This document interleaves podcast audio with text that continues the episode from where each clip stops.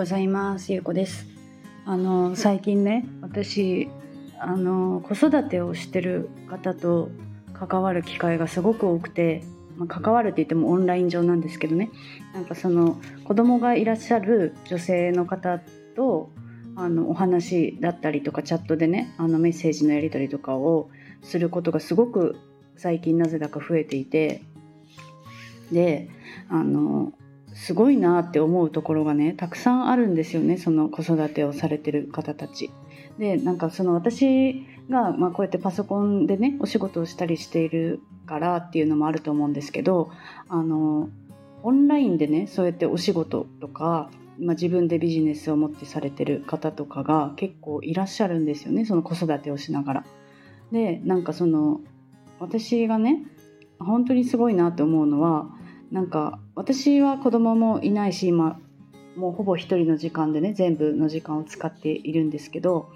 もうなんか物理的に物理的にっていうのかななんか子育てをする時間が私はないから私の方がやっぱり時間って圧倒的にあるんですよね。であのその時間がない中で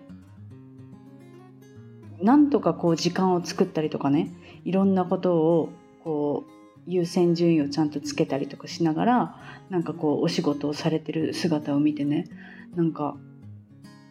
もうなんだろうできないとか言えないなみたいな。なんか私時間がないとか絶対言えないなとか思ってなんか本当にそのそういう子育てしながらいろんな自分でお仕事されてる人たちを見たらねなんか私も私もなんかこうもっとこういろいろやりたいなって思うようになったんですよね。なんかそれはその子供がいるのがすごいとかねいないいないのがダメとかそういうわけじゃなくてまあなんかそれは本当に子育てに限らずなんですけど置かれてる状況をね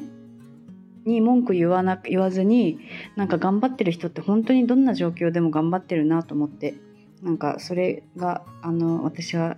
伝えたかったことです。もう結構なんかその何かを始める時とか何かにこう挑戦しようと思う時ってあの完璧に何もかもが揃ってる時って絶対ないんですよね。なんかお金がなかったりとか時間がなかったりとかいろんななんかその制限ってやっぱりあると思うんですよ。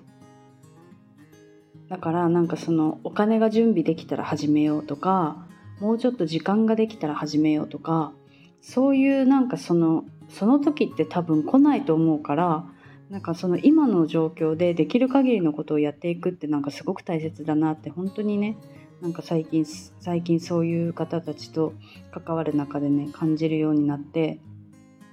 なんかどんな状況でもやる人ってやるんだなってねあの見てて思ったんですよね。そうだから、まあ、私は特にあの仕事のね時間にも融通が利くし多分人より時間ってこう作りやすい人だと思う思うんですよね。いろんな方を見てて。そうだからなんか本当に本当にこう